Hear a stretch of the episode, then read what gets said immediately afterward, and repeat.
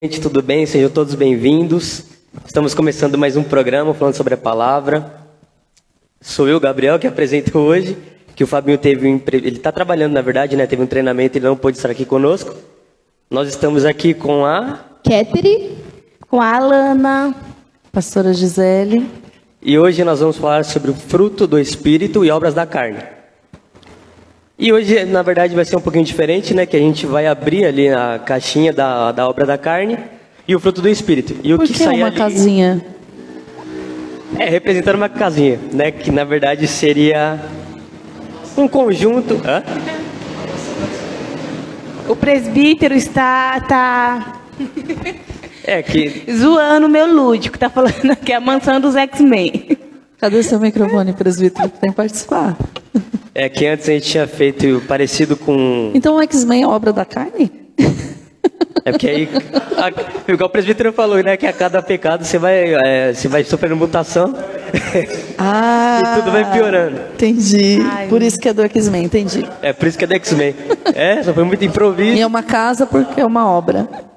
É, é, é uma casa, uma obra escura, é, ruim pra caramba. Vida. Uma é. obra que não deve ser acabada nunca. E a cada elemento ali vai puxando o outro. É, Vamos tirar uns tijolinhos dessa casa. Isso, pode, é, pode Vou tirar o teto. começar Segura. Já? É. Pode ir. Ah, eu? É. Eu tirei o teto. É. ah, eu comecei com. Será? Obra da carne. O que, que é uma obra da carne, Gabriel? Obra da carne é tudo aquilo que vem da sua vontade, que, que a cada vez que você pratica ou você tem essa vontade faz, te tira da presença de Deus e vai te trazendo consequências e outras vontades da carne.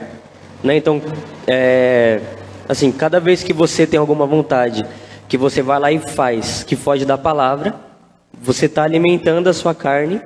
Uma vontade que foge da palavra. Não, é uma vontade, é uma vontade que foge da palavra, sim, de fato. Só que a minha própria vontade, que vai benefício de mim próprio, daquilo que eu quero, não sendo aquilo que Deus tem para mim.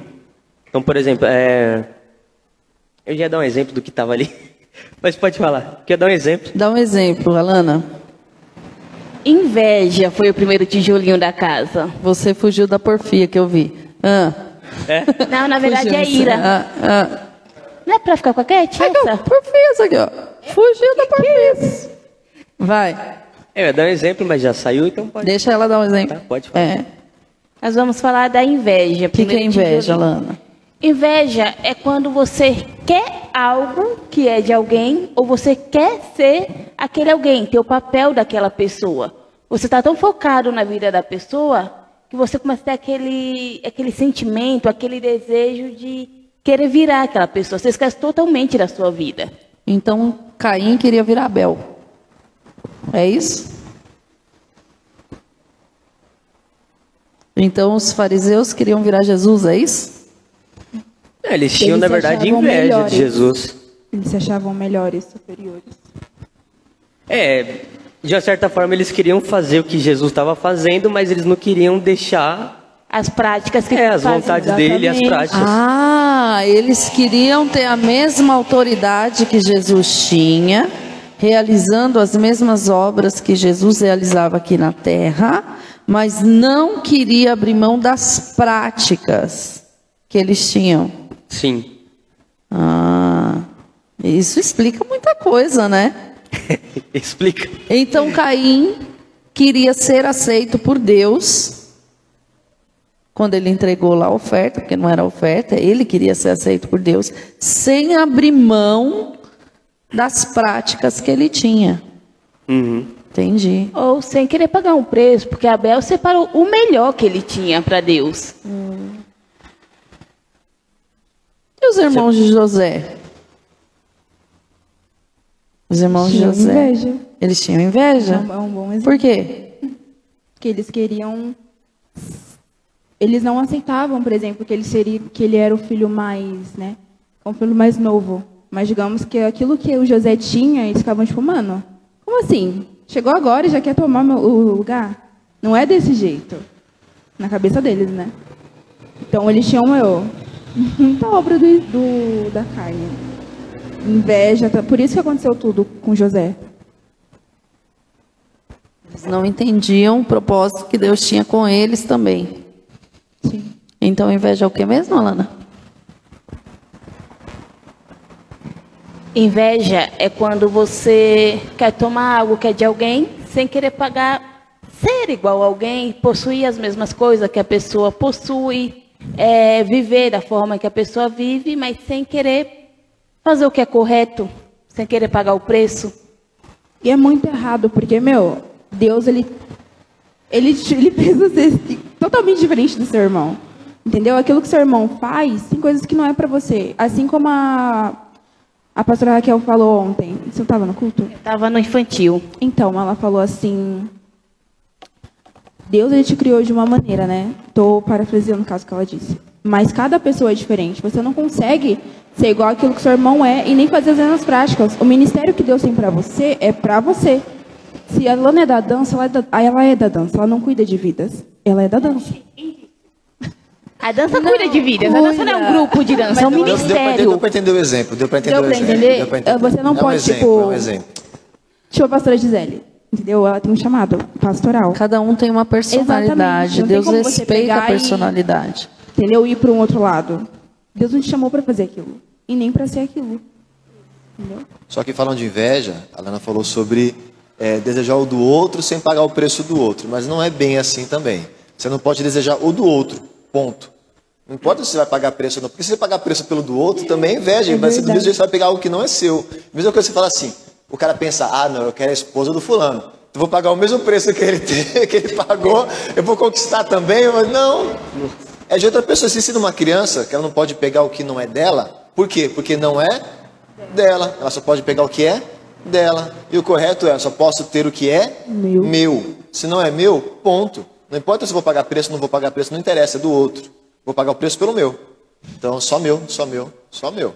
Se é do outro, não faz Mas o problema da inveja, presbítero, é que assim, a pessoa ela deseja um fruto, ainda que não seja o da pessoa, ela quer algo semelhante.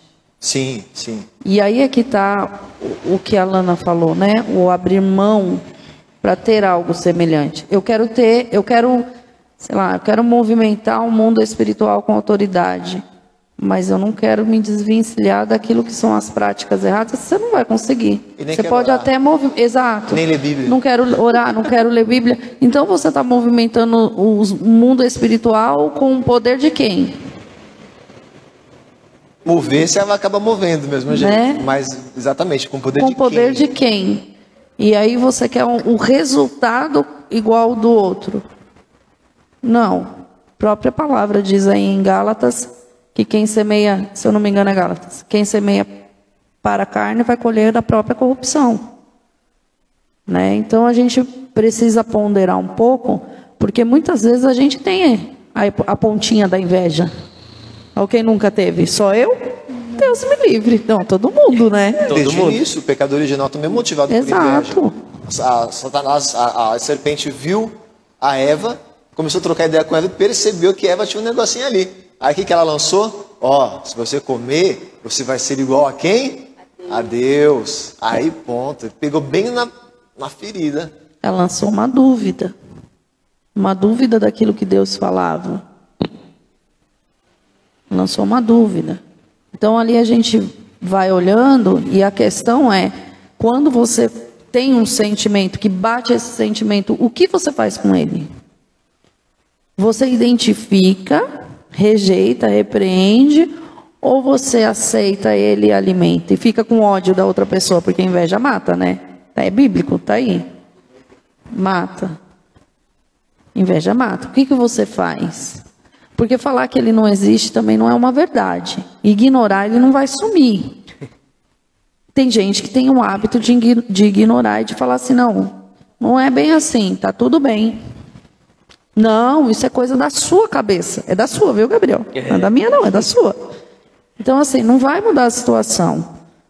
Porque a obra da carne, ela sempre vai existir. É você que vai alimentar ou não. Como é que você trata isso, Gabriel? Você tem que. Primeiro você rejeita, né? Você identifica, né? Isso, você vê e fala, nossa, realmente estou sentindo inveja.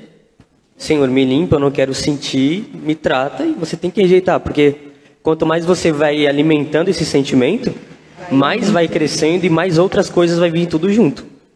Vai juntando porque, outros, é, né? porque nunca uma pessoa vai, por exemplo, a pessoa sente inveja. Ela nunca vai ficar só nisso, só na inveja. Ah, um é? abismo chama o outro. É, porque é igual o pecado, né? Cada, porque de fato é um pecado. Então cada pecado ele vai alimentando e trazendo outros. Então a pessoa sente inveja, daqui a pouco ela quer, ela se veste como uma pessoa, ela quer falar como uma pessoa, daqui a pouco ela, ela quer viver a vida da própria pessoa.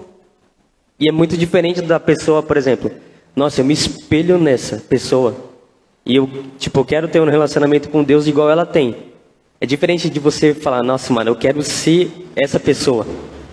Você pode comparar, né? Você pode comparar, por exemplo, sei lá, eu gostei do tênis do presbítero, eu quero ter um parecido. Não gostei, não. É, não é meu estilo também, é só um exemplo. Apesar de ser uma marca, uma marca que eu acho muito confortável, eu não gostei, não. É confortável mesmo. É. Eu gostei Voltando. do meu. O meu é legal. É, o seu é legal. É confortável, né? É confortável. Voltando. e, e, por exemplo, eu, eu gostei do tênis do presbítero, eu quero ter um parecido. É diferente de eu gostar e falar, mano, eu quero esse aí. Não, a gente compra igual. Não, mas eu quero desse aí. brincando de yin yang hoje? Um tá todo de preto, tá todo clarinho. ontem nós viemos ontem... de, de, ovo frito. Ele veio de gêmeo, eu vim de clara. e a calça era igual, né? É. A calça igualzinho. Azul. Ontem, calça jeans os dois. Ah, é. tá. Eu tô olhando e falei, meu Deus, onde que Tudo bem que eu troquei o óculos, mas... É, menina. É. Tudo bem que eu tô vendo os negócios mais ou menos assim. Eu troquei o óculos, estou escutando mais nada. é... Próxima. É, próximo que eu perdi o fio da meada. ah, você falou, eu queria entender, você falou que um pecado chamou outro. É, isso.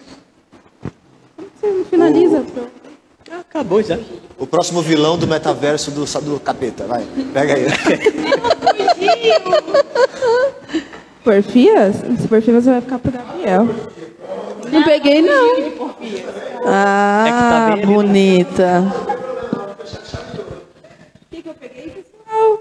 Idolatria. Idolatria. Hum, muito bom. Cada tijolinho vai cercando a casinha, né? É. O que, que é idolatria? O que é idolatria? O que é idolatria? A idolatria, meu, ela tem diferentes formas. Mas eu posso dizer logo de começo que ela é algo que toma o lugar de Deus na sua vida. Base.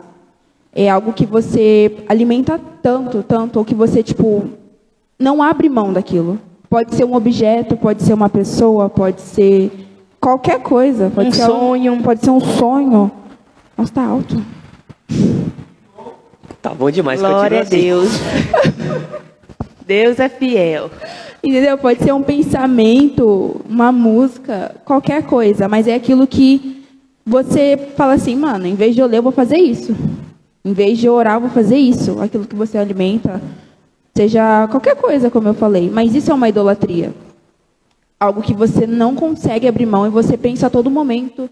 Você está sempre ali com você, entendeu? Você, tipo, vou, vai ficar aqui comigo. Entendeu? Não, isso aqui eu não quero, não. Mas é um exemplo. Entendeu? Vai, vai ficando ali parte de você. Você fala assim, ah, é algo meu e eu não vou abrir mão. E ainda que tenham pessoas que te avisem que você está errado, é algo que você não consegue se desfazer, entra na questão da idolatria mesmo. Idolatrar algo, seja qualquer coisa. Você, tipo, seus olhos estão ali. Entendeu? Ficou claro? É, por exemplo, aqui na igreja você faz parte do ministério da técnica, né? Esse ministério, ele pode se tornar uma idolatria? Pode. Por quê? Porque se eu não tomar cuidado, se eu não tomar cuidado com o ministério que eu estou, que você falou da técnica, eu posso viver para aquilo. Entendeu? De alguma forma, é, por exemplo, ai, tudo é técnica, tudo é técnico, tudo é só ajudar, só focar naquilo, entendeu? Não é só a técnica que existe aqui dentro. Existem todos os outros ambientes, todos os outros ministérios. Entendeu? Mas qual que é o foco principal? Jesus. Exato. Então tudo aquilo que foge do foco Exatamente. que é Jesus se torna idolatria para você. Exato. Tudo aquilo que você se fiquei com um, um, objeto, qualquer coisa, um ambiente e tô deixando Jesus de lado, já é uma idolatria na minha vida, entendeu? Você já já tirou já tirou o lugar dele. E a idolatria ela também traz contaminação, né? Quando você vê ler a Bíblia, quando Deus conduz, está conduzindo o povo até a terra prometida, você vê que muitas e muitas e muitas e muitas vezes ele fala para tirar a idolatria. Que a idolatria vai atrapalhar o povo, a idolatria traz contaminação, a idolatria vai dividindo, dividindo, né? Te distanciando daquilo que é a pureza de Deus também. É verdade. Tem uma coisa que eu ouvi que, por exemplo, Deus ele sempre permanece aqui. Quando a gente está no pecado, a gente só vai se mas Deus ele permanece no mesmo lugar. Porque a gente que se afasta, não é isso aqui. É, a gente se afasta sem afastar o microfone é, da boca. É, deixa Deus, ó, deixa o microfone. Ó. A gente se afasta de Deus do mesmo jeito que o microfone se afasta da queda. Você deixa o microfone com Deus aqui. É, põe o microfone vai... na mão de Deus e fica mais fácil. Deixa o microfone na mão de Deus, mim. ele cuida. Não é? Aí você fica aqui, dá o microfone na mão de Deus. Isso. Agora que o microfone está na mão de Deus, você explica melhor. Vou até segurar Não. mão. Deixa na mão de Deus. Deus está aqui paradinho. Hein? Ele está no mesmo ó, lugar. Ele permanece aqui. Não, ele permanece aqui. ele permanece aqui. Isso. É eu que vou me afastando toda vez que eu caio no pecado. Hum. Entendeu? A gente pega uma distância. Hum. Deus, ele permanece aqui. E aí, para voltar, é mais, né, é mais complicado. Que você Porque é um processo é um de limpeza. Processo, exatamente. Idolatria é o mesmo que obstinação? Eu ia falar que sim. O mesmo. Não. Então você explica o que é obstinação. A gente já falou disso uma vez. Já, já mas já que a gente está falando uhum. de idolatria. Sim. É, obstinação é você estar obstinado. Não cego, é você desejar tanto algo que você não tem mais visão para nada ao seu redor. Então, meu, meu foco é, por exemplo, é, ah, não sei, eu ia dar um exemplo da torneira que eu vi ali o negócio. Eu vou viver para isso. É, tipo, você deposita a sua vida inteira para conquistar algo. Você é corintiano? É, sim. Você levanta de manhã já ouvindo futebol. A tua pausa do almoço, você está vendo os carinha debatendo futebol. À noite, você está vendo futebol. Você só veste a camisa do Corinthians o dia inteiro. Isso é idolatria? Você só pensa em Corinthians. Você não vê a hora de chegar ao campeonato. Isso é idolatria? É idolatria. Você até entra em brigas com a sua família por causa do Corinthians. Sim. Tudo, tudo que é errado tem um começo errado. Já começou escolhendo o Corinthians, termina idolatria. Nosso público podia ser a maioria corintiano, né? Pergunta, uma pergunta assim completamente diferente. Nós hoje temos uma pequena consciência do que é idolatria. Né? Cada um de nós aqui temos mais ou menos uma noção do que é. E de certa forma somos uma referência. Se alguém entra e começa a idolatrar a gente, nós é, temos alguma participação nisso? Nós temos que ter alguma atitude referente a isso? Atitude nós temos que ter sim. Sim, sim. se nós identificamos, nós não podemos apenas ver e deixar do jeito que está. Não, nós temos um posicionamento, nós sabemos o que é o certo. Nós estamos aqui para ensinar aquilo que Deus nos ensinou. Conforme está na palavra. É, só que a gente tem que mostrar para a pessoa que o foco não é a gente, o foco sempre tem que ser Jesus. E as pessoas elas vêm e às vezes, igual você contou, né, que de idolatrar a gente, a gente tem que conversar com essas pessoas, falar, não, tá errado, vocês não podem idolatrar ninguém. A gente aqui é só um instrumento de Deus e o foco sempre tem que ser ele. E de qualquer forma, mostrar para ela que, mano, a gente também erra pra caramba. Exatamente, entendeu? Tu precisa se basear em Jesus, porque nele não, não se achou o pecado, entendeu? Ele era limpo, então ele precisa ser o foco na vida dela. Ainda que a gente possa ser usado para curar, para ajudar a, a vida que está ali. Como se daria uma idolatria no namoro? Pode Gente, me ajudei. Pode. Como se daria uma idolatria no namoro? Bom, é... de você. A idolatria no namoro é assim: você parar de buscar Deus por conta do seu namoro. Então você, aos poucos, vai se afastando de Deus, porque você só quer estar junto com a pessoa. Então, às vezes, você está aqui na igreja e, vamos supor, eu tô aqui na igreja e minha namorada está fora. Tá chegando o horário do culto, ela fala: ah, vamos ficar em casa hoje, vamos sair. Eu vou lá e aceito. Ou você está aqui e a sua cabeça está lá. Isso, também já virou idolatria, porque meu corpo está aqui, mas minha mente, tudo está lá na, na, pessoa. E no trabalho? A idolatria no trabalho? Sim.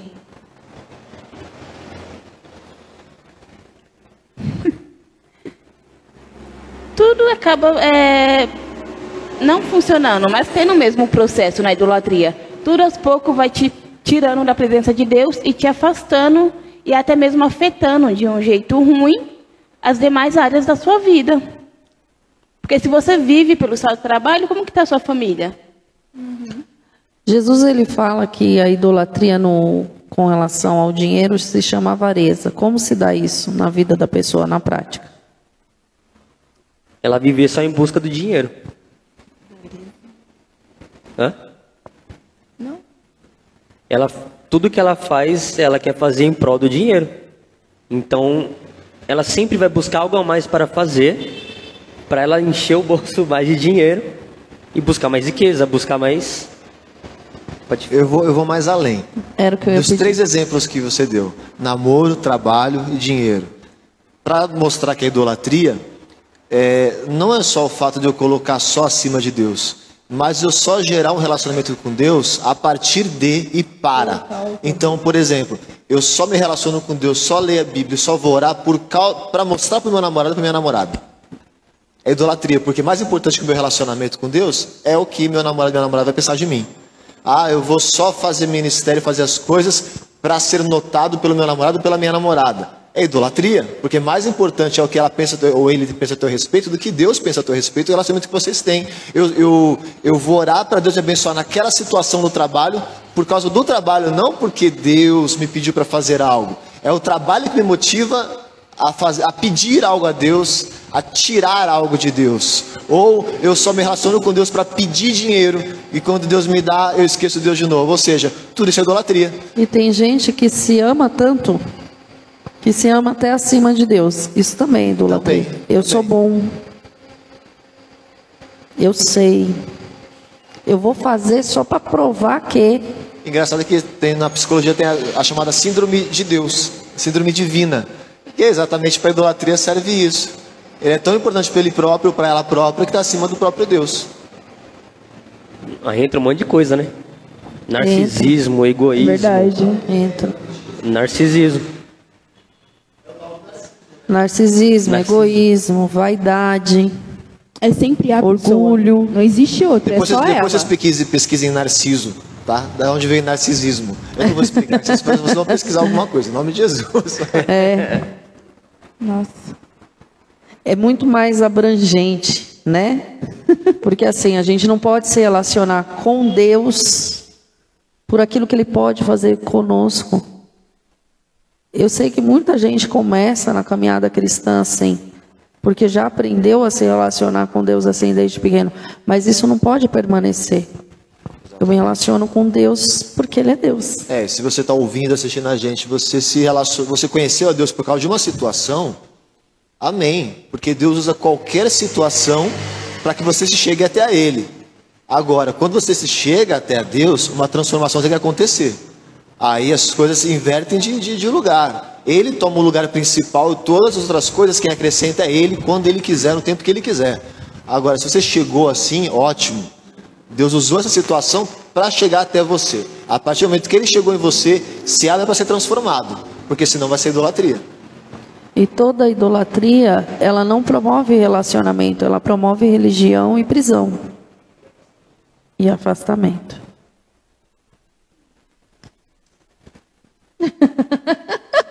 Era só tirar. É, eu vou pegar esse aqui mesmo. Batata. É, eu vou pegar quente, aqui na quente, frente. Quente, quente, quente, quente, eu quente, vou pegar quente. porfia. Já fala aí. Porfias. Isso. Vai, Gabriel. Agora vai, Gabriel. Manda aí. Vai, manda Gabriel. Real, manda real. Bom, por meados de. Sabe aquela pessoa que pega o negócio de tipo que não sabe vai falando? Hã? Batata quente, Não entendi. quente, quente, quente, quente. Não, eu tô falando Ah, tá. pra não pôr o pedacinho de volta na caixa. E pode... Vai, princesa. Ah, tá, tá. Porfias. Originalmente do hebraico. Não, brincadeira. Não é, é? Impossível, que Não é? escrito em grego. Não é, é grego.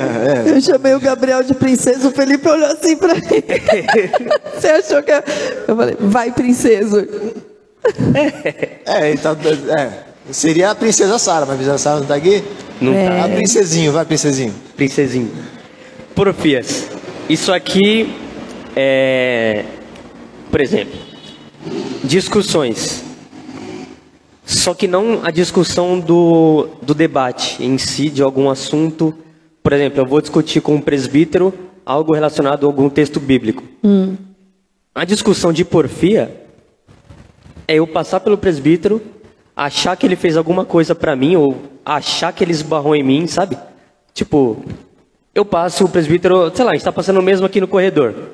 Ele encostou em mim. Eu fiquei bravo, vou discutir com ele. Tipo, uma discussão mais. Tipo, da própria carne mesmo. É uma discussão pra, pra causar alguma briga, ou pra causar algo, causar alguma intriga entre nós dois ou entre outras pessoas. Sabe, ou inventar algo de alguém para causar briga. Porfia está mais relacionado à superioridade. Então, quando você gera discussões, dis- é, brigas, Não é? rixas, é, motivado pela, por aquilo que você pensa ser superior ao outro. Então, eu vou discutir com a pessoa porque eu acho que eu sou melhor do que ela. Isso é uma porfia. E isso é Não completamente. precisa con- ficar triste, Gabriel. Não. Tá quase? Tá, é, é que você- essa, essa discussão que você está exemplo está entrando ruim. em dissensão. Ah, é? É, dissensão. Porfia já é outro. Porfia é exatamente o inverso do que Jesus fez com os discípulos quando lavou os pés deles. Hum, entendi. Porque ele que era superior, o único que poderia falar, eu sou superior, foi lá, ajoelhou e, lavou, e fez um trabalho que era de escravo. Aliás, o único que poderia falar o eu sou, porque ele, Ele é. ele é o eu sou. Porque ele podia fazer. Ele fez uma vez, né? Vocês me chamam de mestre, e eu sou mesmo. Mas nesse aspecto, ele mostrou que não há, não há em homem algum superioridade ao outro. Por isso que eu tenho que amar o próximo como a mim mesmo, porque o outro também sou eu, e eu sou o outro, porque nós somos exatamente a mesma coisa. E aí é que rola o problema quando a gente fala na questão de hierarquia. Porque a hierarquia, ela está relacionada à atividade que você vai fazer. E não você ser melhor que o outro. É a responsabilidade que você tem, é diferente. Nesse aspecto que a pastora está falando, é, por exemplo, alguém que é uma autoridade espiritual achar que porque é, ela tem direito de, de falar o que quiser com qualquer pessoa. Isso é porfia, isso é obra da carne. Mesmo sendo uma autoridade espiritual, isso é uma obra da carne, não é fruto do Espírito.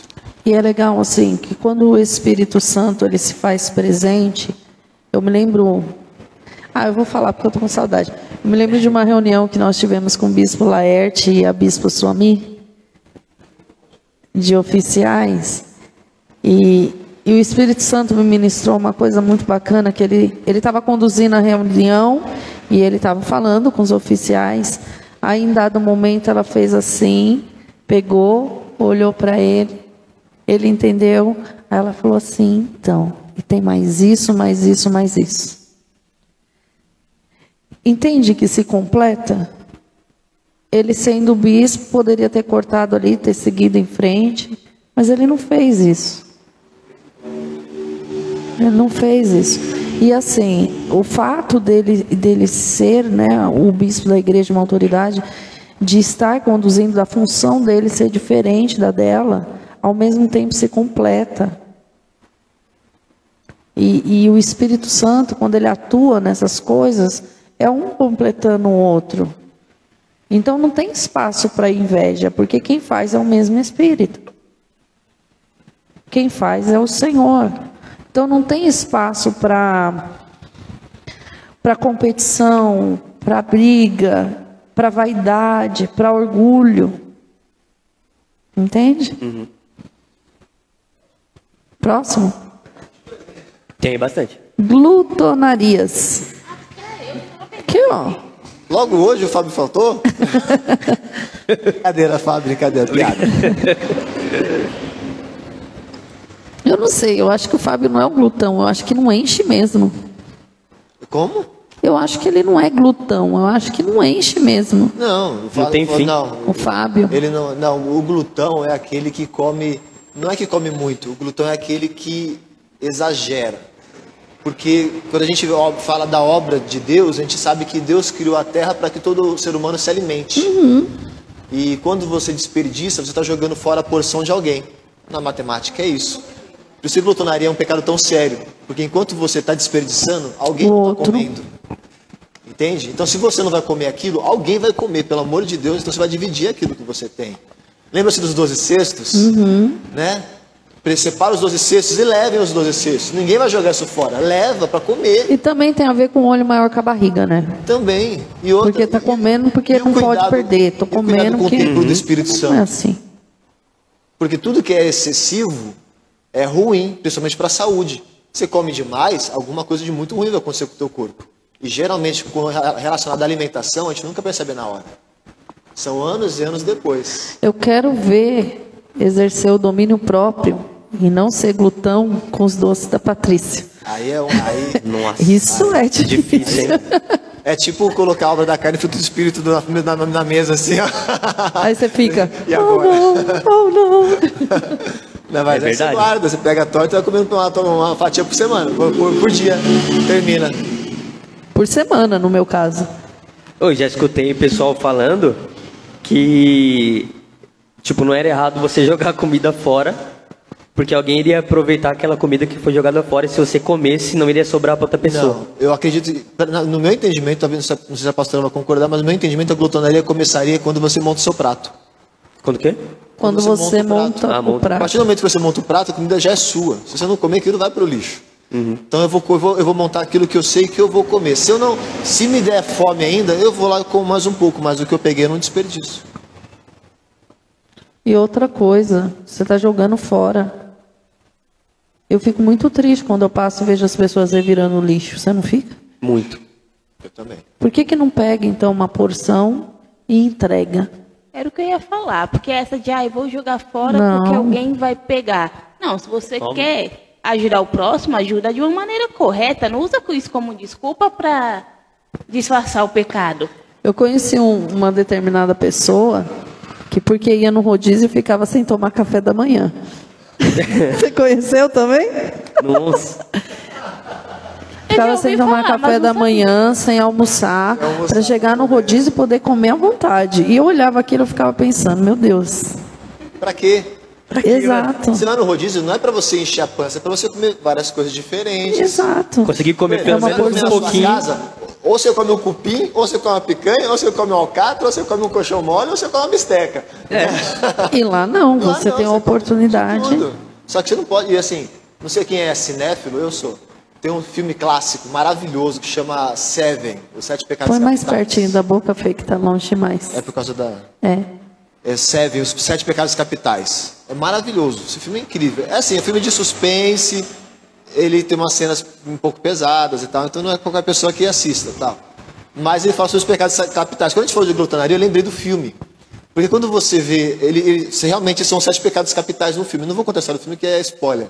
Mas tem um cara lá, que morre lá, que ele é glutão, glutonaria. E quando vão na casa dele, para investigar o crime que aconteceu, eles veem que lá tem sujeira, tem desperdício.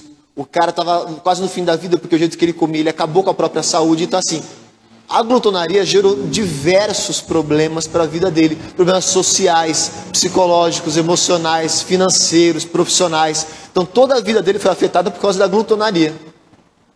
Então, assim, a gente pensa que é uma coisinha só. Mas quando você abre espaço para uma coisa que você acha pequeno, aquilo está uma proporção gigantesca. Isso me lembrou, por exemplo, a gente falou da idolatria. Toda vez que há idolatria, há miséria. Todo local de grande idolatria, toda casa que há idolatria, há miséria. existe ali a habilitação para a miséria.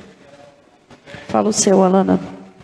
O meu é. O meu não, né? O que eu tirei. o seu que tirou. o tijolinho que saiu agora da casa ali em construção é lascívia. Lascívia. Eu achei que você ia conseguir ler de ponta cabeça. Fiquei impressionada. Não. Falei, olha. Lascívia, ela, a pastora falou mais cedo hoje pra gente. Ela deu eu já esqueci, você acredita? Que é lascívia, ele é o desejo da carne, o desejo excessivo da carne. Mas aí eu tenho uma dúvida para tirar, pastora. Hum. É só o desejo ou pode chegar a ser a atitude é um desejo é incontrolável da carne. Chega a, a beirar um vício em algumas situações. A luxúria entra, não entra? Então, a luxúria, você está falando de um pecado sexual. A lascívia é um desejo incontrolável da carne. Ele abrange tudo. Incontrolável. Achei que pegava também uma parte do pecado sexual. Pega também. Pega também. Então vamos supor a pessoa que tem, é, sei lá, um vício em masturbação. É incontrolável. O cérebro dela já está viciado naquilo. É um desejo incontrolável. Cedo aos desejos, eu não, está repreendido em nome de Jesus, não quero. A pessoa cede aos desejos da carne. É, Para ela, foge do controle, porque ali ela já perdeu o que a gente vai falar daqui a pouco, que é o domínio próprio. Ela já é dominada pelo pecado. Exato. Exato. Então, Sua isso vez. é lascívia, gente. Próximo tijolinho. É. Inimizades. Só um minuto. Quer falar alguma coisa sobre lascívia, presbítero? que é o desejo incontrolável da carne, tem ligação com o pecado sexual, mas é o desejo incontrolável da carne como um todo, não só nessa é área. A lascívia, na verdade, ela está envolvida em quase todos os pecados, né? Porque ela Mas que te tem motiva. que colocar o microfone mais próximo. Ela né? que te motiva a pecar todos os outros. Aquele desejo incontrolável de quando. A pastora falou de, de pensamento sentimento quando vem em você, né? Aquele pensamento. A lascívia, ela faz aquilo se tornar atitude. Então você tem que tomar muito cuidado. É um dos primeiros que acontece, uma das primeiras obras da carne é essa. Ah, você tinha uma dúvida que eu perguntei para a pastora aqui no início, que eu que ela falou que era o desejo, mas eu perguntei, é só o desejo ou pode chegar a ser a atitude? Mas no Os caso dois. ela te leva à atitude. Exatamente, porque na verdade quando Jesus ensina sobre Ser pecado... incontrolável, Alana, você não vai ficar só no desejo. Sim, mas o desejo também já é pecado. O incontrolável já está falando que você não vai ficar já só no desejo, já era. Você hum, alimenta aquilo, né? Ela te leva a ter aquilo. Então, você começa a alimentar. Para poder você já ir no ato. Exatamente. Uma Foi outra, ali, ó. Uma outra coisa que pode ser chamada lascívia, lascívia é ela pode ser traduzida por libertinagem. Então, quando você usa do excesso de liberdade, é lascívia também. Entendeu? Então, libertinagem também é lascívia. É que quando o apóstolo Paulo escreve esses, esses, essas obras da carne, esses pecados, ele escreve como um tipo de pecado, não um pecado em si uhum. apenas. Você fala assim, ah, então esses pecados aqui são obra da carne, qualquer um fora, não. É tudo que é parecido com aquilo ali. Então tudo que se parece com esses pecados também é obra da carne. Ele fala, né, semelhantes a esses. E no final ele fala, é coisas eu, semelhantes a essas. É que eu vejo a libertinagem como um, um abuso daquilo que é a liberdade que você tem. Então, por exemplo, eu tenho uma certa liberdade com a Catherine. Mas a minha liberdade, ela chega até o limite do amor, que a própria Bíblia diz. Se eu vou ferir, eu não vou além daquilo. O libertino, ele, ele não tem isso. Ele passa essa barreira, ela, ele ultrapassa, ele não está aí se vai ferir então, ou não. Nesse mesmo aspecto que você falou agora, bate exatamente com o que você falou antes. Por exemplo, vamos pegar um namoro. Você tem liberdade porque é sua namorada. Você tem mais liberdade que outros homens. Para. E aí você usa da libertinagem, que é o excesso da liberdade, para cometer um pecado contra ela. Porque às vezes, às vezes, a gente fala assim, ah, cometeu um pecado com ela. Não, você cometeu um pecado contra ela. Porque você foi lá, você é, é, sujou o corpo dela. Você foi lá e fez algo de errado. Vocês se deitaram. Isso daí é libertinagem também. É lascívia. Então você usou de uma liberdade e acabou levando o pecado para a relação. Em algumas traduções, fala também da é, concupiscência. Concupiscência. Que é você despertar no outro um desejo que você não pode suprir. Esse é o. Não é concupiscência? Eu... Não. Eu confundi. Oi? Não, não. Não. Então eu é confundi a palavra. Enfim, um belo dia eu lendo a Bíblia, apareceu a palavra, para mim era concupiscência. Eu fui no dicionário. E o dicionário explica exatamente isso. Você despertar no outro um desejo, é defraudar. Defraudar. Você deseja no, você desperta no outro um desejo que você não pode suprir. Defraudar. Então você está defraudando o outro, você está pecando. Por quê? Porque ele estava ali, ele não tinha aquele desejo. Você cutucou. Exato. Entendeu? Uhum. Então, isso, na época, me fez entender as roupas que eu vestia. Entendeu? Uhum. Não era uma roupa que chamava atenção pela beleza. É uma roupa que era cerca de arame farpado, né? Cerca, mas não... E aí eu. É, gostei dessa, gostei. De arame farpado. Você, é, ali tem uma propriedade, vai estar tá todo mundo vendo o que tem lá dentro. Então, assim, eu entendi que quando eu usava determinadas roupas, eu poderia, porque também isso não é, você vai, não é uma via de regra, mas eu poderia despertar um desejo em alguém que eu não poderia suprir. Então eu estaria defraudando. Isso já não. A mesma coisa nos namoros. Exatamente. Então existe um, um limite. Namoro seria bom que nem se beijasse, né? É o que a gente, é. que a gente sugere, mas seria bom. Essa, essa, sugestão sempre fica para. Porque eu acho muito difícil alguém começar com um beijo e não sentir desejo. Nem deve ser possível, né?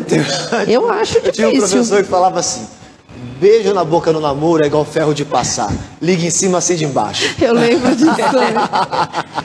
Eu lembro disso. E pior que é verdade, porque é. a maioria bem, dos professores numa... falavam a mesma coisa. Quem já, quem já teve relação sabe disso. A relação começa onde? No beijo. Começa no beijo. Porque o beijo vai gerar todo o desejo, todo o sentimento. E o que a pastora falou é interessante, porque às vezes mesmo fora de uma relação, você gera essa defraudação numa pessoa. Pensa numa. Vou usar uma moça, tá? Mas não é padrão isso. As pessoas são um cara que está tentando vencer a vida de prostituição do passado dele que entrou na igreja agora. E a moça aparece na frente do cara mostrando absolutamente tudo. Poxa, o que, que você vai causar no cara que já está passando uma guerra do caramba para se libertar do passado dele? Ou então fica com aquela brincadeirinha que não deveria existir na vida de um servo, de uma serva de Deus, de desperta um pouquinho aqui nenhum, desperta um pouquinho no Exatamente. outro, com um olharzinho, um jeitinho, um gestinho. Para que isso? Já puxa um assunto aqui, já dá uma piscadinha ali, já. Poxa. Aí você vai gerando isso, e aí você já, já aí olha a proporção que você gera. Que em vez de defraudar um, você está defraudando um exército.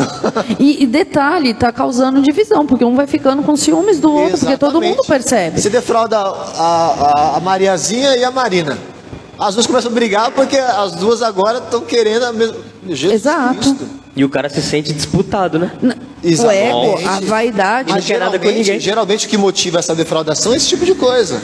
E aí a gente pergunta: aonde fica o, o olhar do Senhor? Como fica o olhar do Senhor para essas coisas? Nossa. Um homem, uma mulher casada que se porta assim. Porque além de, de levantar, de defraudar o outro, né? Que está iludindo o outro, ainda tem a situação do adultério que está cometendo. Porque Jesus falou que só de pensar já peca. Então, as pessoas tratam as coisas com muita leviandade. É muito raso o jeito delas tra tratarem as coisas. Nós precisamos enxergar as coisas como realmente elas são. A Bíblia nos ensina a fugir do que parece. A aparência é o que parece, é o que está na estética. Olha, parece que é mal, vamos dar no pé, não vamos ver se é mal. Entendeu? Uhum. Parece mal, então bate pé e vamos embora, foge daquilo. Mas não, a pessoa fica brincando com o pecado. E aí é onde alimenta. Alimentou, aí é onde ele gera esse desejo da carne incontrolável.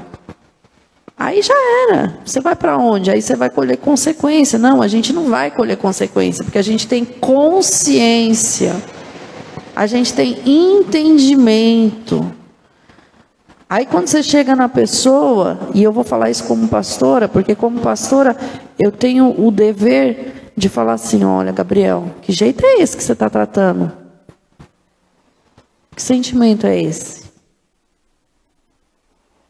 Que isso, pastor? Eu não. Se eu chegasse e falasse assim, Gabriel, que isso, Gabriel? Tá defraudando a irmãzinha e cometendo adultério? Você tá maluca? Eu sou um servo de Deus. Ficar negando. Você entende? Para que, que eu iria chegar em você como pastora e falar isso se eu não tivesse realmente visto? Qual é o sentido? Qual a lógica disso? Porque assim, nessas horas eu gosto de usar minha inteligência. E nessas horas eu gostaria que as pessoas usassem um pouco de inteligência. Por que, que eu vou me. Como fala quando você. Não é se opor à pessoa. Por que, que eu vou me indispor com você? Por que, que eu vou tratar algo com você que vai, muitas vezes você vai passar aí um mês olhando bravo para mim, ou mais, e que daqui a pouco talvez você vai querer me cutucar, para me provocar, porque você ficou com raiva, você precisa fazer alguma coisa para aliviar essa raiva, essa vingança, né? Deixa eu descontar. Por que, que eu faria isso? Vai me dar muito mais trabalho, né? Não seria mais fácil eu ignorar? Falar assim, ah, Senhor, eu vi, mas vai lá convencer ele. Deixa. Ah, Espírito Santo, mostra para ele, convence ele, né? Não, se Deus me mostrou, ele não tem só o objetivo da oração, quanto pastora, não. Quanto pastora, é aquilo que o apóstolo Paulo falou: exortai-vos aos outros mutuamente. É, é, presta atenção aí. Esse sentimento ele pode tomar uma proporção muito maior.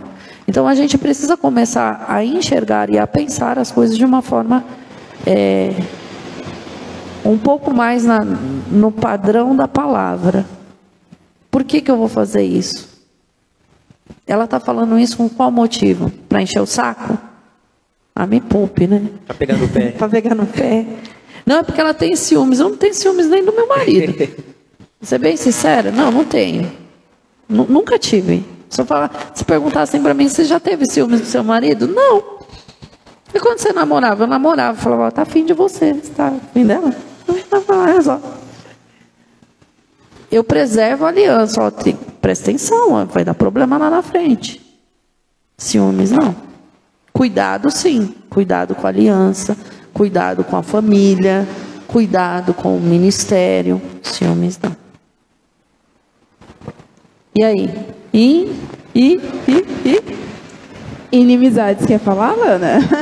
Não, eu ia falar próximo, mas você já falou, vai. Tava assim, ó. Já se preparando para falar. Então. Você queria falar? Ah, eu que legal. Acho. Eu também acho. Só em obras. Só acho em que hoje só vai ficar só em obras da carne. Então, gente, inimizades.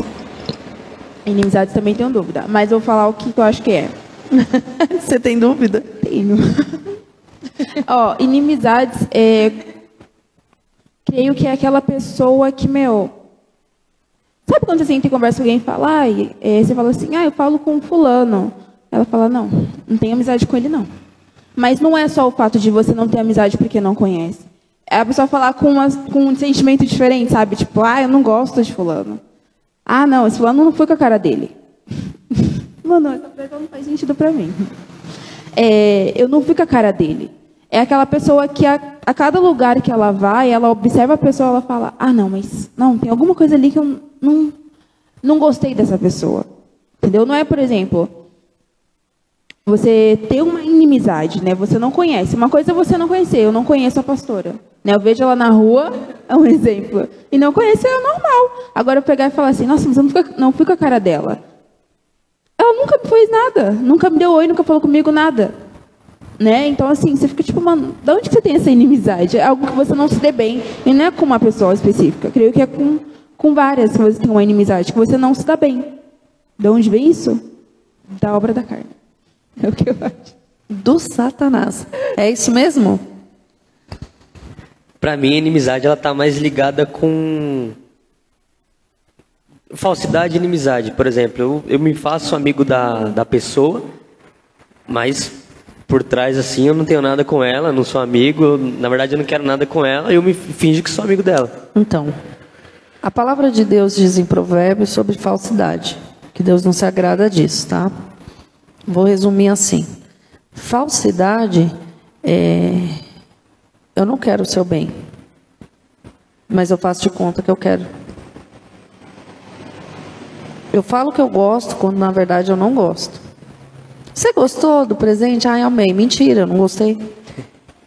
Nossa, seu cabelo tá tão bonito. Eu detestei, tá ridículo. Entende? Você não precisa falar que detestou, porque de repente a pessoa gostou e ela está se sentindo bem com aquilo. O cabelo é dela, está na cabeça dela, não fere a palavra, o problema é dela. Entende? É assim que eu penso. Quando alguém faz uma mudança assim muito radical, que eu acho que não ficou legal, fala: Poxa, você gostou? Esse você gostou. Já era. já significa que se você gostou, tá tudo bem. A minha opinião não importa. Porque a minha opinião pode destruir a tua autoestima, então eu não vou falar. Entende?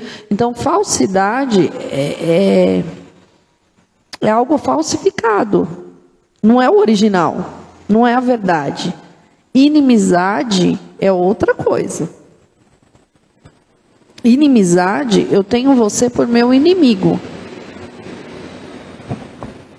A Bíblia fala que o inimigo das nossas almas é Satanás, não o homem, que a nossa luta não é contra carne nem sangue, mas contra principados, potestades e dominadores. Então, não é a pessoa que é meu inimigo, mas ela está fazendo de tudo para me prejudicar. Então, a inimizade é a pessoa que ela está no, no mesmo ambiente, mas ela quer te prejudicar de qualquer jeito. Você acabou de limpar a piscina do batismo para o batismo e querem furar a piscina. Estou falando besteira, presbítero, que você deu risada. Ela quer te prejudicar. Ah, você pode ter um inimigo que age com falsidade? Pode. Você pode. Se não tiver discernimento, tá lascado, né? Porque você vai fazer Gibeonitas e Gideão. E Josué. Que foram lá enganar Josué. Se fizeram Se de amigos. Fizeram de amigos, mas eram inimigos. Quando Josué chegou na terra que ele deveria conquistar, não poderia conquistar porque ele fez aliança com pessoas com quem ele não deveria. E aí uma aliança estabelecida, uma vez a aliança estabelecida, você precisa cumprir. Você tem que ser fiel à aliança, porque quem tem o um entendimento do que é uma aliança precisa ser fiel à aliança que estabeleceu. E se o outro romper? É do outro. É, é dele. Agora, uma forma mais prática de inimizade é uma coisa que a pastora fala bastante aqui ah, na igreja. microfone que Chama-se é, é hostilidade. O microfone, é que tá, tá, o som está sendo do jeito. Hostilidade? Hostilidade. Hostilidade. Então, quando você fala grosseiramente com alguém, você gera inimizade.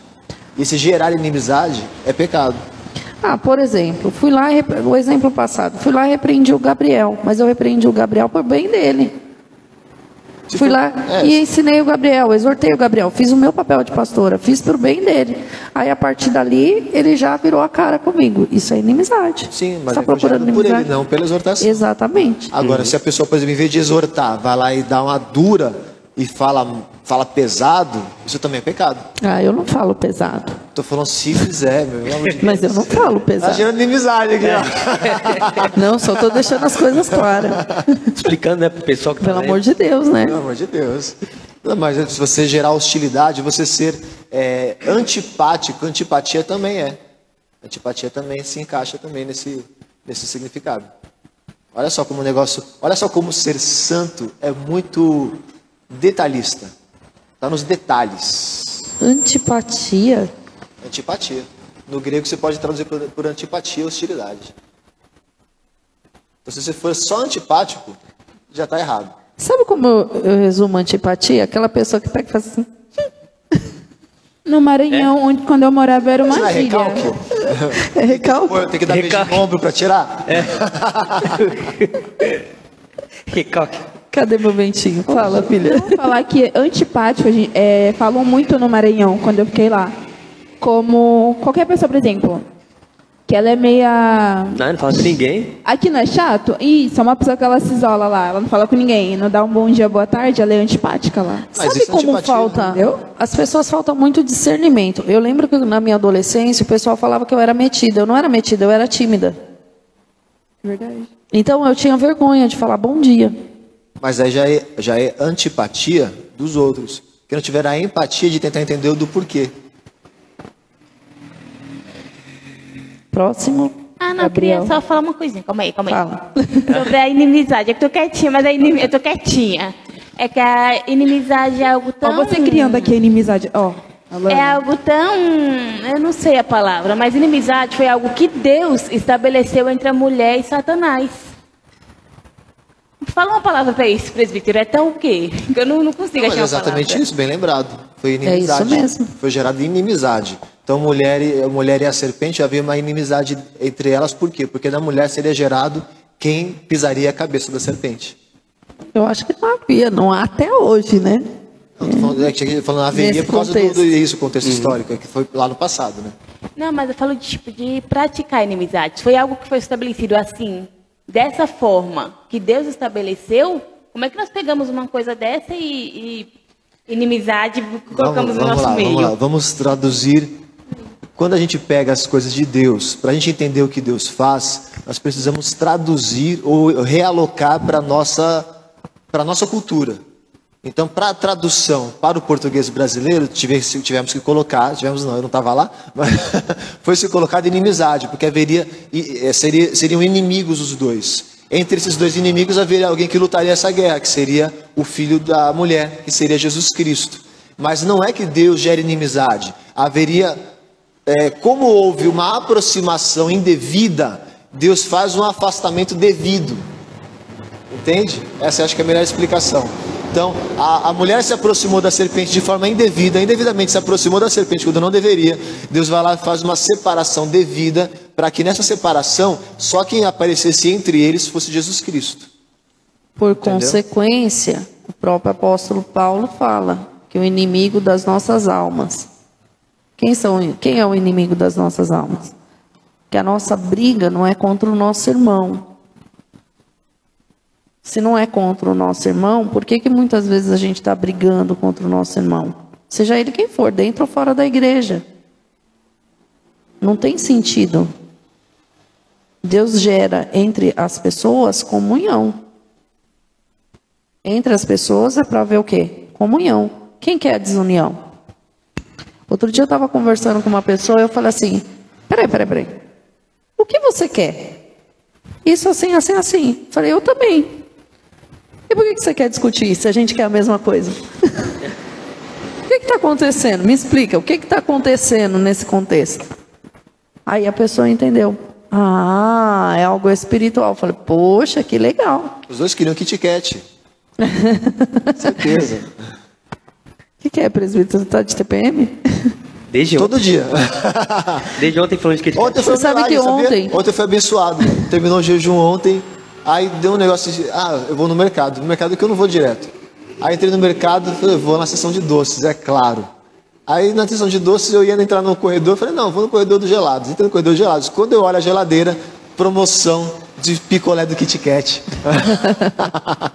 Peguei umas caixas e levei para casa. Nossa. Ontem o pastor estava com uma dor, ele fez um Google, né, para saber o que, que era a dor, deu assim: gravidez. é... gravidez, qual que foi outra? É menstruação, né? Ciclo menstrual. Ele falou, mas eu não tenho isso. Eu falei, pois é, continua lendo que talvez tenha outras opções que se encaixam melhor. O Google, é Gases. Gases pode, Gases, ser. pode ser. É possível. Pode ser. É possível. Aí pesquisar no Google é difícil. Aí você dá com dor de cabeça, pesquisa no Google e fala que é tumor. o Google é radical, mano. Né? É, mas o, ele já é radical. rapidinho. O dele deu gravidez, né? Menos mal. Eu perguntei pra ele ontem. Falei, pastor, como tá isso? Tá bem? Aí ele ah, falou mesmo. Saiu em branco aqui. Dores no estômago, parece dor de parto. É. pastor. Será que ele aceitou? e eu, sou, eu tive a visão de um bebezinho, né? Será? É. Vai. Prostituição. E aí? Prostituição. É, ó. Falta muito ainda na nossa caixinha? Eita! Cada. Vamos embora. Acelera aí. Acelera. Tá. Prostituição, ela não é só aquela prostituição sexual, que a pessoa vai lá, ela vende o próprio corpo pro, pro dinheiro, ela ela quer vídeo pornô, essas coisas. Não é só essa prostituição que que é de fato a prostituição em si, né? A prostituição ela se dá com o que você faz em troca de alguma coisa. Sabe, então, por exemplo. É... Como que eu posso explicar? Que você. Tipo, é que não é você se vender para algo. Eu não quero falar disso. Só disso. Eu quero abranger tudo. Só que num modo fácil de falar eu não consigo. Só um modo difícil. e não ler a palavra. É uma forma de prostituição? Hã? Não deu pra ouvir nada. Se você trocar uma série por ler a palavra ou orar, é uma forma de prostituição? Eu acho que você trocou a ordem da pergunta. Não. Se você trocar uma série e orar é prostituição, foi isso que você perguntou. Isso. É o inverso. É o inverso. Se em vez de você, Se você orar, trocar orar, se você deixar de ler a Bíblia e orar para assistir uma série, é prostituição? Ah, essa é a pergunta. Eu tentei te ajudar, amigo. E dizer que não, foi bom. dos fatores não até os resultados, né? Né? Depende, Depende do que for. É. Equação. Depende. Ué. É, eu acho. O que é uma porque... prostituição espiritual, presbítero? Vamos lá. Definição de prostituição. Você vender aquilo que você tem. Comercializar princípios. É o comércio. Então, aquilo que Tava você no tem, ponto certo. Aquilo que você tem de princípio, aquilo que você tem de, de, de, de de. No é microfone, por favor. Tô no microfone. Tá não. Falar de. Tá saindo baixo, Kettery. é, depois não ouve, Kettery. Não ouvi, eu tô ouvindo aqui. Aquilo que você tem de mais precioso, você comercializa, você vende aquilo, você negocia. Essa negociação de princípios e valores chama-se prostituição. Ah. Então, quando a pessoa se prostitui, quando você vê uma pessoa que se prostitui aí na rua, por exemplo, ela está ela tá negociando algo de valor, que é o próprio corpo. Que, e não é só o próprio corpo, porque tem muita coisa envolvida. Quando você, quando você vai tratar uma já aconteceu de tratar as pessoas assim na igreja, você vê que envolve quase todas as áreas da vida da pessoa, que é aquele tipo de vida. Então ela, ela negociou valores e ela acha que negociava uma coisa só, mas quando na verdade ela negociava todas as outras coisas. E ela acha que é um ato só em si, quando na verdade não é um pacto que você está fazendo, é um pacto uma aliança faz. de sangue.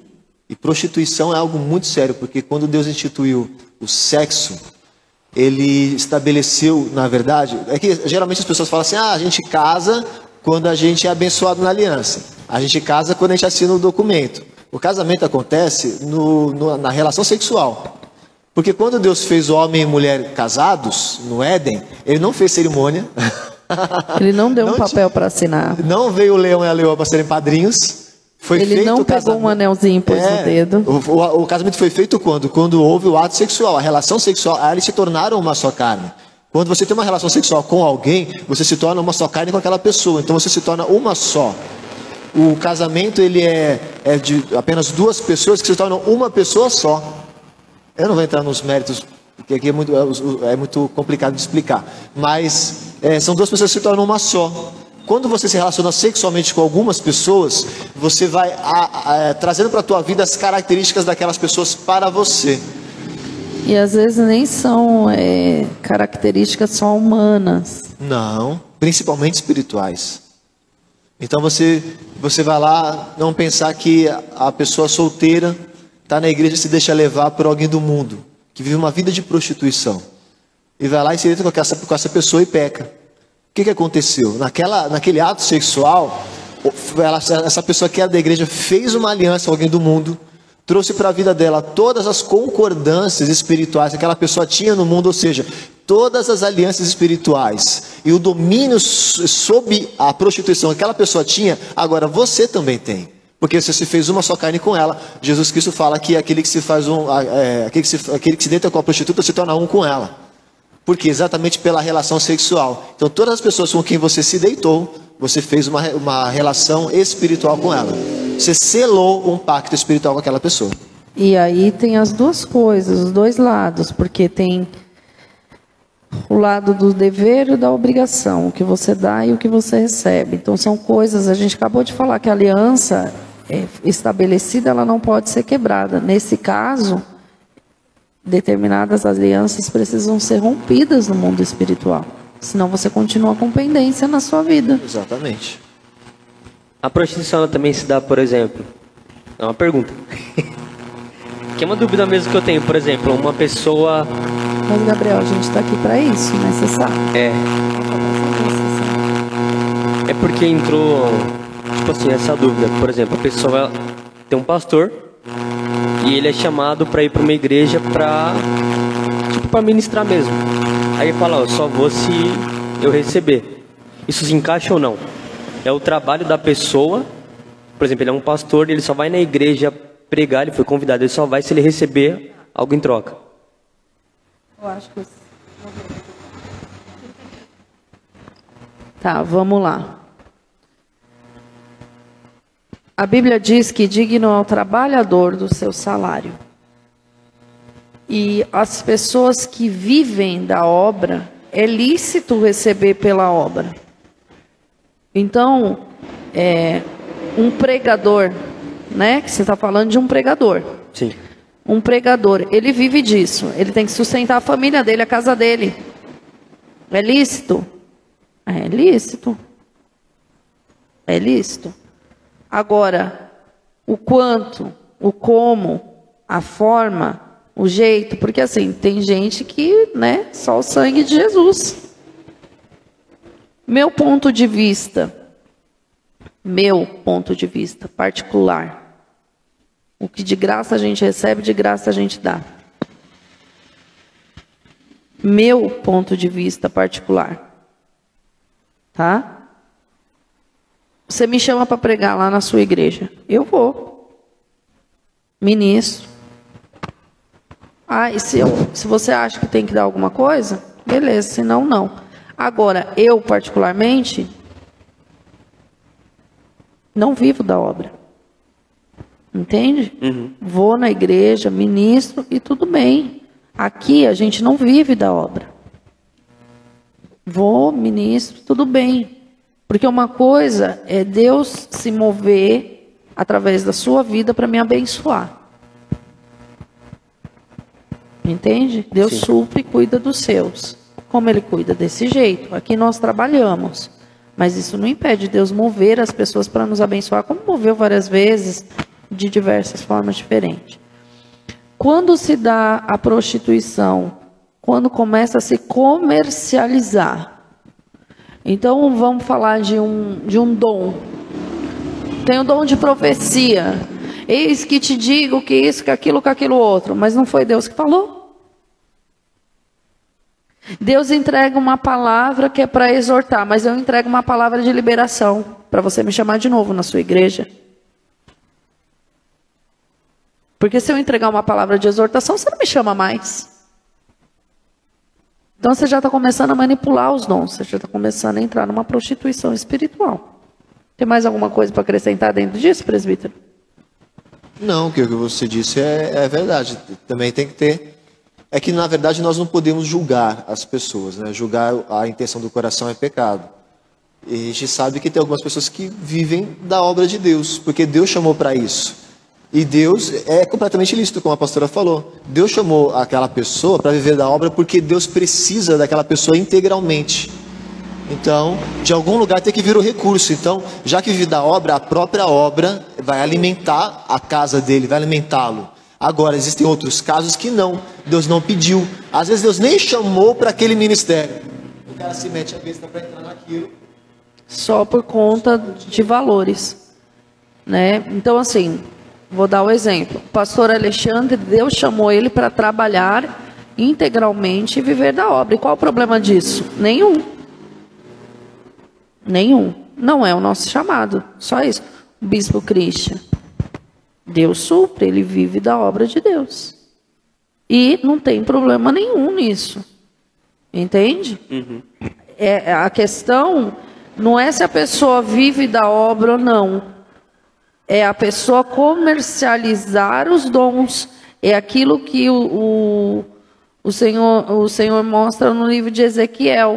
A pessoa que ao invés de apacentar as ovelhas, tira gordura, tira lã.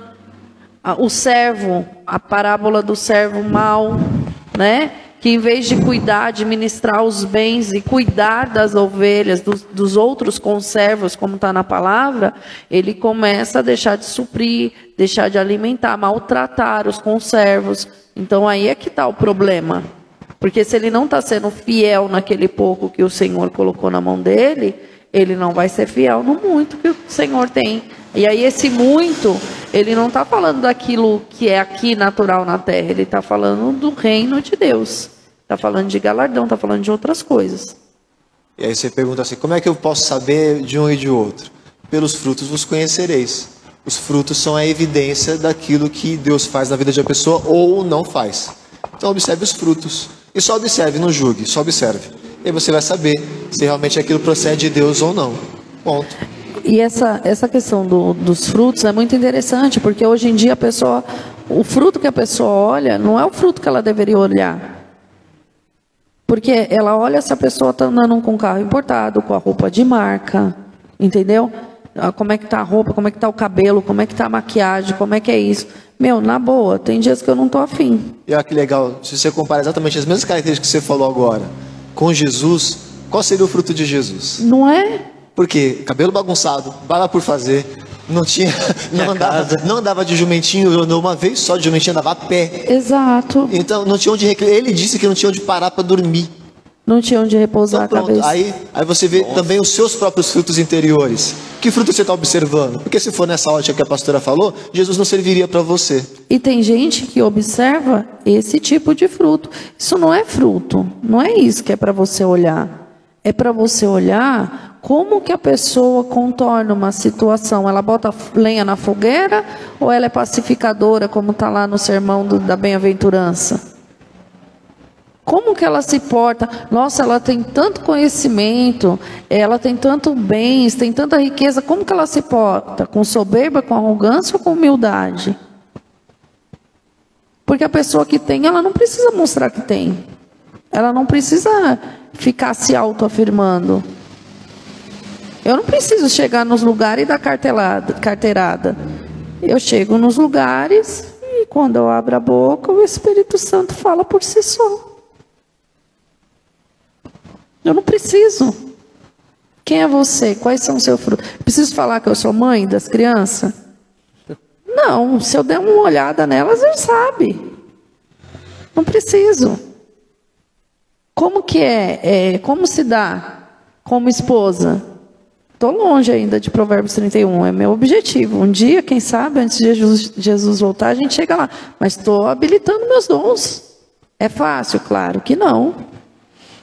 Aliás, é uma parte que eu falo assim, Senhor, eu acho que eu estou falhando aqui de novo. Eu estou precisando da sua ajuda nesse negócio. Porque é muito difícil. É difícil ser mãe.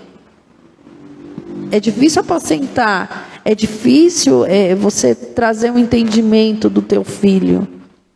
É difícil ser pastora. Tem gente que pensa que ser pastora é para ser pastora de salto.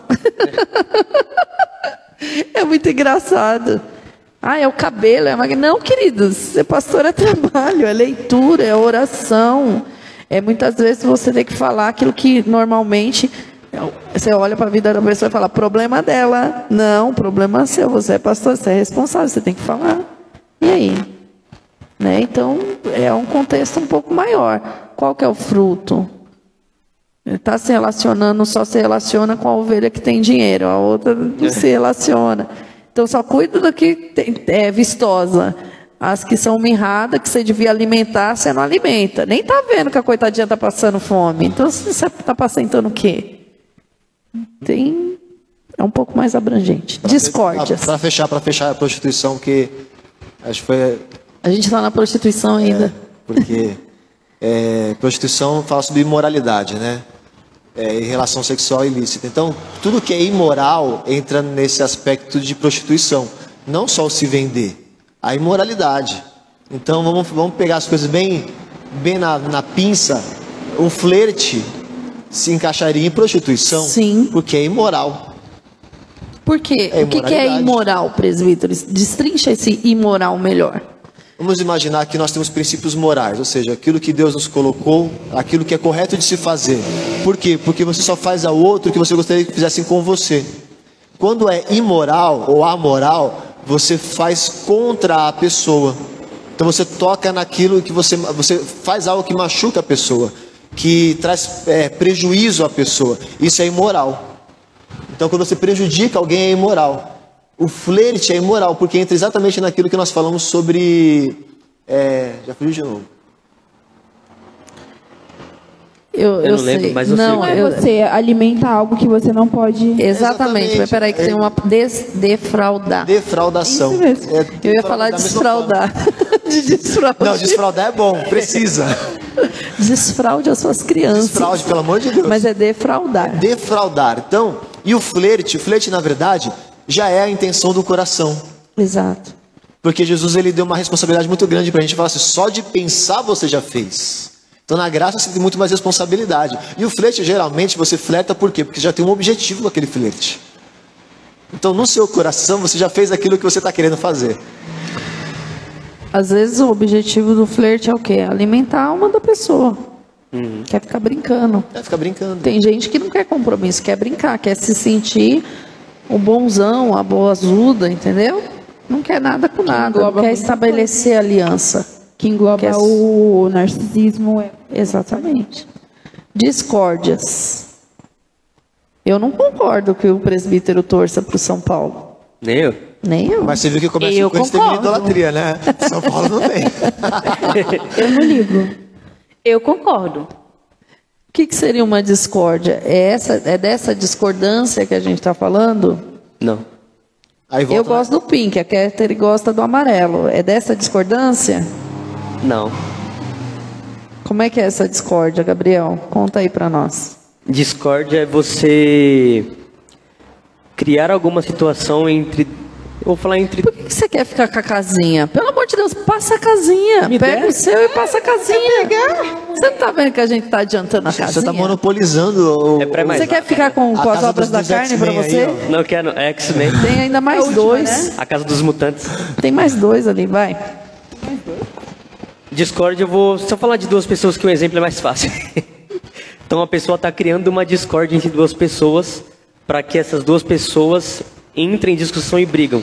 Ah, então vamos supor, a gente está aqui em paz. Tranquilo. Aí vem uma pessoa lá de fora e fala: Ai, Gabriel, você não sabe o que a pastora falou a seu respeito. É isso?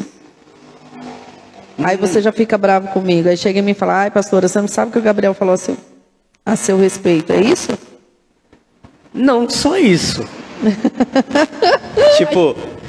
É gostoso falar. bugar as pessoas, né? É, deu mesmo. É que assim, Pastor Anselmo é bom cria, isso. É que a pessoa, na verdade, ela cria uma história, cria todo um contexto hum. para que essas duas pessoas elas comecem. Mas a, a discórdia ela só se dá assim através de uma terceira pessoa? Não. Eu posso, por exemplo, criar uma discórdia entre nós dois, por exemplo.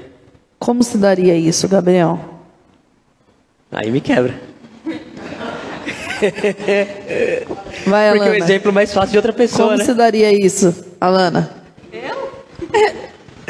Você assumiu o papel da quietinha, né? Eu posso entrar com os dois aqui que estão na minha mão já? Porque com discórdia eu consigo entrar com dissensões e facções. Não, pega um para não, não. Bota vamos tudo na baixo, mesma panela, baixo, não. Baixo, pelo amor de Deus. Um de cada. Vai, discórdia.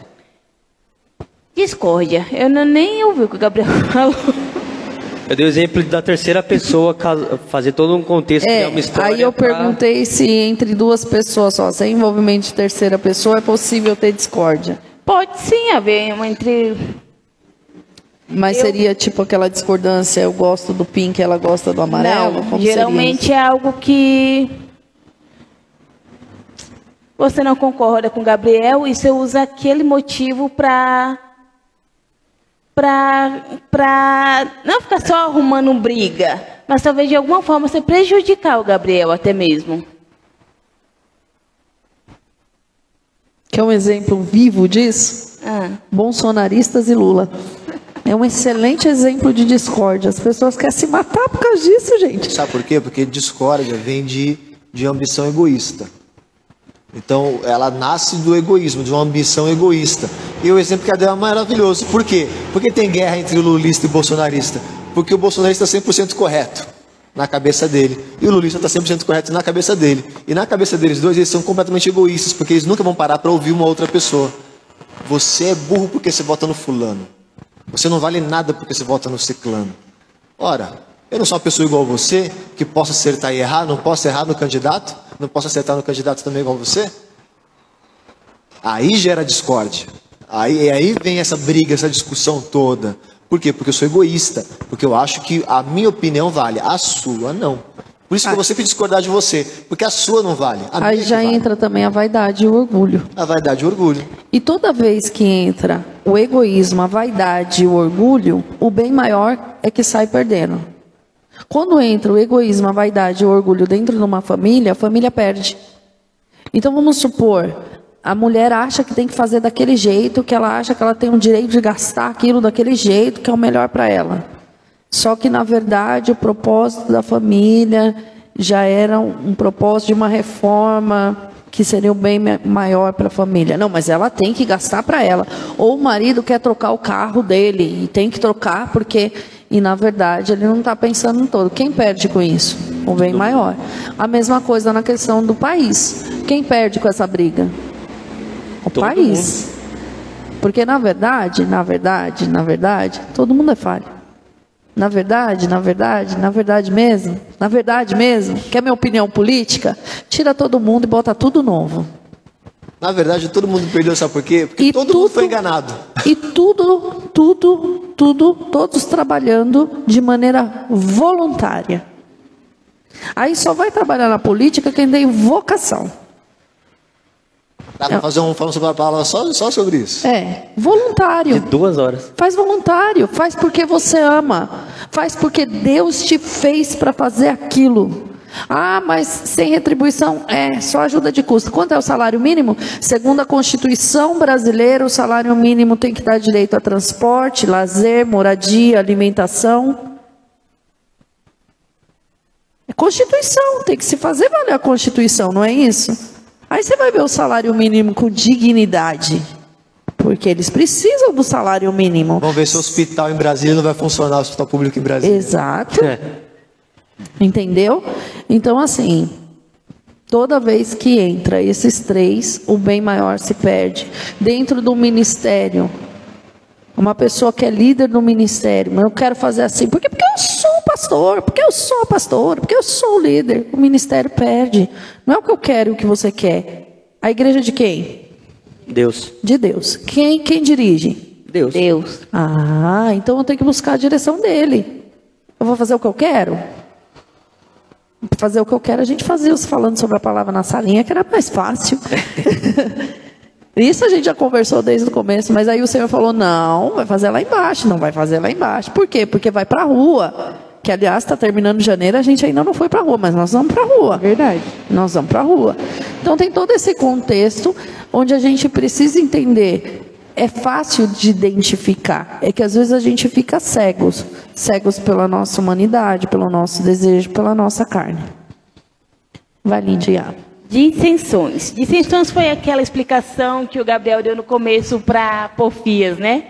Que é causar discussões, ou você mesmo entrar numa discussão desnecessária. Meu microfone está baixo. Por quê? Não sei. Entrar numa. Ah. É, eu acho que é eu que estou falando baixo. entrar nas discussões bestas, ou até mesmo causar aquela discussão, causar divisão. É isso. É, se eu não me engano, em outra tradução isso aí está como facção, né? Facção e dissensão são coisas parecidas. São resultado das discórdias. É. Resultado das que discórdias. aí faz é, grupinhos. É, dá, dá para matar os outros dois nessa daí. Uhum. Porque gera dissensão, ou seja, as pessoas se separam e nessa separação, algumas pessoas se, se, orientam juntamente e fazem seus próprios grupos. Só que grupos pela maldade. Olha a política voltando. Exato, eu pensei a mesma coisa. Então, a facção do Bolsonaro é a facção do Lula. Exatamente. E aí você vê que aí eles formam seus próprios grupos, mas não grupos para o bem. Não grupos que se juntaram naturalmente. São pessoas voltadas para fazer mal e fazem mal. Isso também aí entra discórdia, dissensão e facção, tudo no mesmo caminho. Eu posso tirar facções daqui então? Pode. Pode. Ok. Pode tirar. Tudo resultado. Começa na, na discórdia, vai embora. Vai quietinha. Até a facção. Aí Já foi. Qual o último mutante Já agora? Foi. É. Discórdia, dissensão e facção. O que, que você tem aí? Ciúmes. Ah, ah, mas o Espírito Santo tem ciúmes da gente. E agora? O Espírito Santo tem obra da carne? Nossa! Como é que fica isso? Não, gente. não é? perguntar mesmo. A, igreja, a, a Bíblia está errada? A, Bí a Bíblia se contradiz. E agora? Como é que o Espírito Santo tem ciúmes e o ciúmes é obra da carne, Ketri? Me explica. O Espírito Santo ele tem cuidado com a gente. Ah, ah mas tá escrito ciúmes e aí? Você está mudando a Bíblia agora.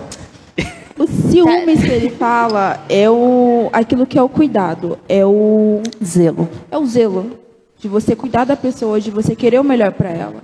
Agora, o ciúmes, obra da carne, é aquela situação de posse é meu. Ah, posse. É meu. Ou também. Posse lembra idolatria, né? Sim. É. Se encaixa. Né? Porque é uma coisa que é sua. Né? Precioso. Isso, você gosta. Entendeu? Algo que você, é meu. Como é que eu dou um exemplo claro de ciúmes?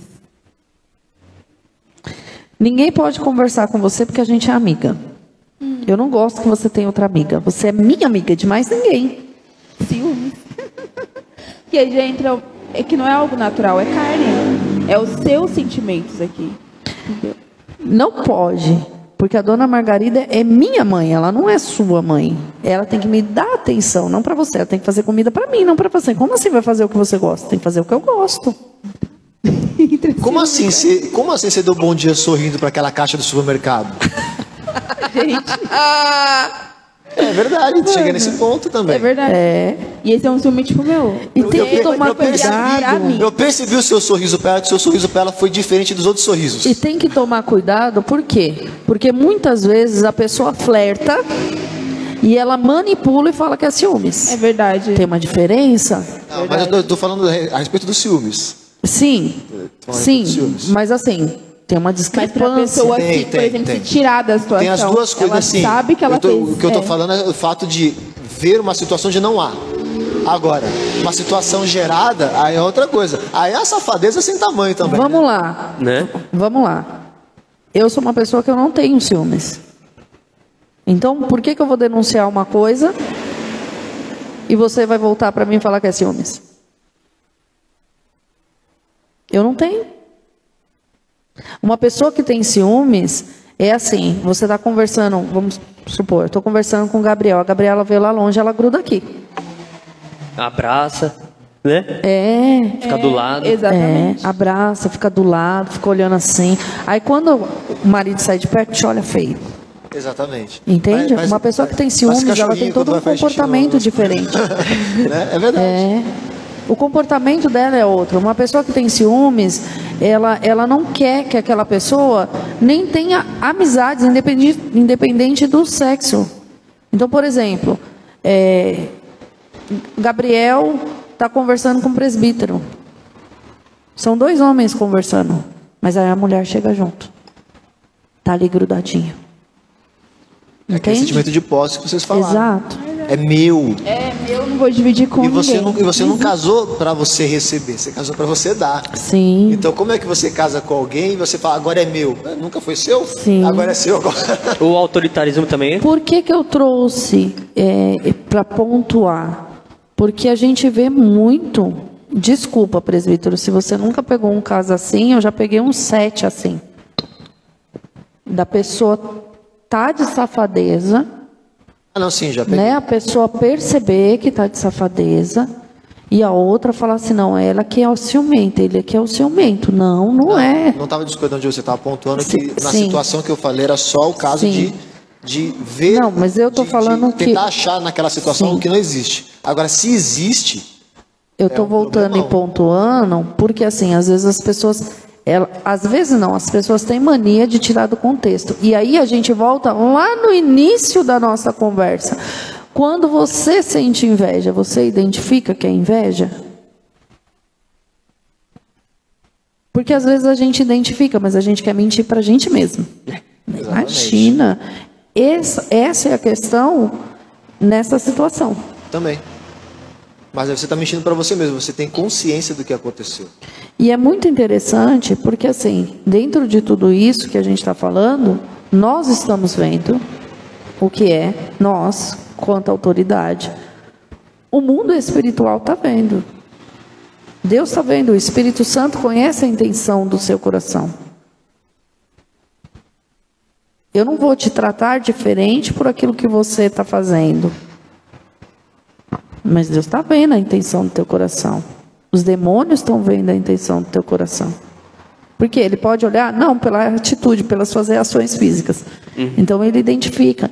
Mesmo porque muitas vezes é ele que lança a tal da seta. Olha os olhos dela que bonito, é mesmo. Nossa. Entendeu? Por isso que eu não tenho ciúmes. Tava vendo um filme, foi antes de ontem, eu acho de aquele entrevista com Deus, sabe? Achei de novo aquele filme que ah, é, é bom demais. Já. E aí eu, o, o cara tava representando Deus falando um negócio que depois eu fiquei pensando, falando, mano, é verdade, né? E também tá na Bíblia.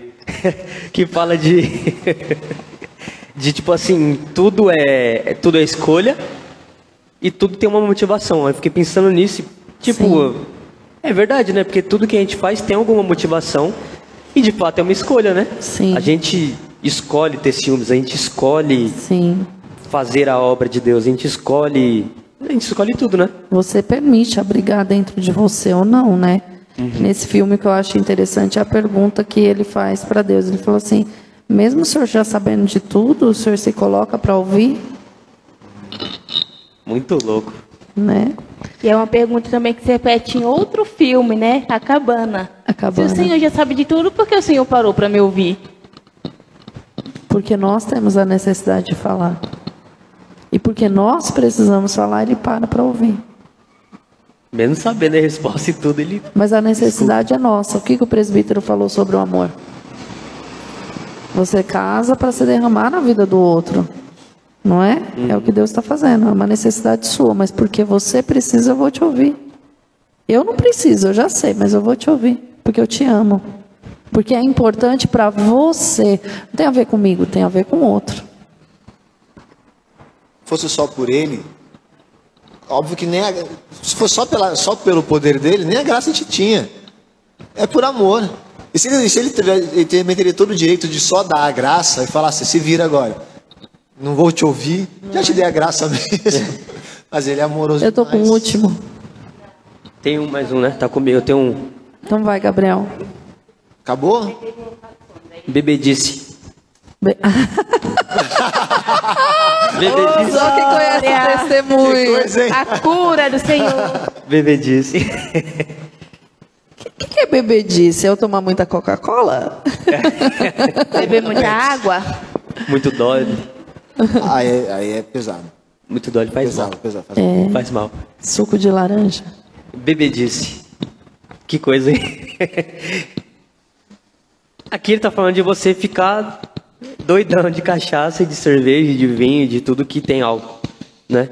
Então, a pessoa vai, ela sai, por exemplo, com uma família, né? Ela sai com a família, sai com parentes, vai numa festa de aniversário, por exemplo. E ela começa a tomar um monte de coisa e ficou bêbada. Eu conheci uma pessoa, nós fomos pro noivado uma vez, que tinha um tanque de cerveja, um galão desse tamanho azul, cheio de cerveja. E era tipo nove horas da manhã. A pessoa começou a beber, o noivado não tinha começado, ele ia começar às sete da noite. E aí eu falei para a pessoa: Você não acha que tá bom? Porque você está bebendo desde as nove da manhã, são cinco da tarde, né? Nossa. Não, olha o quanto tem aí. Vou beber mais. Tá tendo e foi. Vai tomando. E foi. Você acredita? Eu acredito. Esse negócio da coma alcoólico. Perigoso. É. Tira a lucidez. Tira os reflexos. Tira a consciência. Tudo que tira a consciência. É pecado, Deus nunca né? tira a nossa consciência. Iras. É pecado. É pecado, mas a Bíblia é. fala irai-vos, mas não pequeis. É, nesse contexto que ele está falando. Hum. Gosta muito. Quem? Será que é a Bíblia que complica? E aí? Nesse contexto ele está falando de. Você pode ficar bravo. Você pode ficar irado, vou usar ira, né? Você pode ficar irado, mas você mesmo assim tem que permanecer em santidade. Mas Jesus ficou irado e arrebentou com as vendas lá do templo. Ah, mas foi porque ali também. E a Bíblia tipo, fala que ele não pecou. Ele não nem pecou. sentimento, nem pensamento, nem foi atitude. Foi lá, explodiu, quebrou tudo que não, que não era dele e não pecou. Foi porque ali ele estava ensinando. Ah, a quebrar tudo. Não. Pensou, entra aqui, quebrou tudo aqui dentro. a mulher chega em casa, quebra tudo, igual Jesus fez. Ele estava ensinando que o que o povo estava ensinando ou fazendo estava completamente errado e ele estava frustrado com aquilo. Então ele estava mostrando que, tipo, mano, vocês Jesus estão totalmente... Jesus se frustra, ele não sabia? Estava indignado, né? Indignado. É, indignado. é, ele ficou indignado. E ele estava mostrando, falou, mano, aqui tá tudo errado. Vou destruir tudo. Porque aquilo também foi um ato de, tipo assim, você está destruindo, desconstruindo o seu interior para que ele faça a obra em você e tudo seja completamente renovado e reconstruído. Então esse ato dele foi de mostrar que, meu, tá tudo errado, bagunça tudo, quebra tudo e começa de novo. Tá errado? É isso mesmo? Ah, tá. Mais alguém com tijolinho? É só isso, ira? Então? A ira é só isso, não? Feitiçaria. Ah, sério? Então fala aí, presbítero. Não, tô só perguntando, só. Feitiçaria. Eu, eu paro por aí. Tô, não sei explicar, tá legal. Feitiçaria. Feitiçaria. É aquelas bruxas com aquele chapéu vermelho, aquelas vassouras, aquelas risadas. Ah, a tia Morgana, a tia Aquela Morgana, vergona né? no nariz. É, a tia Morgana. tia Morgana. Mortícia Adams Como é que também. Ela fala? Né? Feitiçaria. Não lembro mais. Não lembro. Você não quer explicar, não? Hã? Não sei, mano. Isso não é feitiçaria, é tecnologia. É. É que engloba muita coisa. Signo, simpatia. É. Eu não sei como é que eu simpatia. falo disso. Simpatia? Simpatia? Acho que acabou de falar que tinha que ser simpático. Simpatia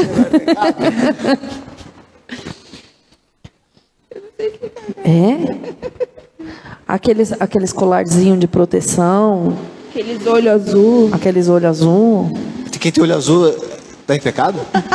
o olho grego, né? olho grego. Que pode ser azul, verde. É, tanto hum. faz. Horóscopo. Mas, peraí, peraí, peraí, peraí. Então, se eu pegar uns determinados símbolos judaicos e pôr na porta da minha casa. Hum. Hum. Aí complicou, né? Agora. E aí eu ponho a mão lá e oro antes de sair. E aí? Hum. Ela não entendeu, mas a Alana entendeu. Eu entendi. E aí, Alana? É que a feitiçaria ela está muito ligada com o engano, né? Hum. Muitas vezes. Ela está ah, ligada com vezes, engano? Não, né? Uma boa parte. Muitas vezes. vezes. Algumas vezes essa é, é verdade, então. Não, eu acabei de corrigir. Muitas vezes não. Todas as vezes. Ah, tá saindo a Lana aí? Tá, tô... tá saindo. Tem certeza? Tá muito baixo. Eu comecei tá alto e baixou. Mas tá saindo aqui na transmissão. Você me baixou. Tô ah, ouvindo tá. vocês. Que é, Terezinha? Eu só não posso baixar o Gabriel. De resto. Ah, é Já tô no limite. o pezinho dele. Já tô no limite. E aí, Alana? A gente bota a mãozinha lá na porta, ora. Fala aí, é feitiçaria? Não. Não? Não. não. Tem certeza? Tenho, mas eu não sei explicar por que não. Por que não, presbítero? Por que não seria? Por que não seria? A feitiçaria está ligada ao ato ou está ligada ao meu sentimento? Ah, boa. Aos dois, né? Aos dois. Sim. Agora, se eu pego, por exemplo, um símbolo judaico. Se o nome diz é judaico, você nasceu onde, filho de Deus? Você foi, você foi criado em que cultura, filho de Deus? Aí você vai pegar um símbolo de um outro povo e falar assim: não, eu vou usar porque se eu, se eu usar isso aqui, Deus vai me abençoar. Meu irmão, me desculpa, você já está na graça. Deus te deu toda a sorte de bênçãos espirituais em Cristo Jesus. Você vai resgatar um negócio lá de sei lá de onde, de seis mil anos atrás, para você simbolizar algo que Deus só vai te abençoar se você utilizar aquilo, e você acha que, diferentemente de outras religiões, você está certo? É idolatria também. É idolatria. Tem gente que, que pensa que feitiçaria é, é só determinados tipos de, de entrega, né? Então, algumas coisas envolvem sangue de bicho, outras envolvem bicho, outras envolvem entrega de coisas. Tem gente que entrega bala no jardim e é uma feitiçaria. Entrega o quê? Bala no jardim. Ah, bala. Tem gente que, que amarra, dá nós em camisas, ou que desata os nós. É feitiçaria. Outras peças também, né? É, é. e outras peças também. Tem gente que, que leva a peça. Gente, eu, eu tomo muito cuidado com as coisas que são simbologia, tá? Então, se Deus me der uma direção para eu ungir, é uma coisa. Eu sair ungindo, não. Agora você pensa, se Deus te dá uma direção e fala assim, pega a roupa do teu esposo, Isso. do teu filho, leva para a igreja para ser ungido. Ou dá a direção para o homem e mulher de Deus, traga a roupa do fulano para eu ungir, porque Deus pediu para que se fizesse assim. Amém. Traz Deus as fotos para a gente apresentar Isso. em oração. Porque Deus vai usar aquela simbologia para ele fazer algo. Ou seja, nasceu de Deus para um propósito de Deus. Não tem ninguém envolvido. Agora você transforma isso numa regra, aí você sai completamente da palavra. Vamos, ó, vem todo mundo para cá e traz uma peça de roupa todo Exato. mundo. Opa, peraí. Pediu uma vez agora, só. Agora, peraí, agora é por produção agora que Deus vai fazer? Não é assim que as coisas funcionam. Isso também não seria um ato profético, é não? Me fugiu a palavra agora, então, mas tem um nome que chama, que chama isso, é... Quando a pessoa usa Misticismo. Misticismo. Misticismo é feitiçaria. O ato profético, ele provém do Senhor. Ele vem de Deus. Então, as sete voltas, uma volta por dia, sete dias, as sete voltas lá, né, nas muralhas de Jericó, veio uma direção de Deus com um propósito, com uma finalidade. Quando a gente pega esses símbolos e aplica sem uma direção de Deus, ou vamos fazer uma campanha para aumentar a quantidade de membros da igreja? Vou dar sete voltas no quarteirão.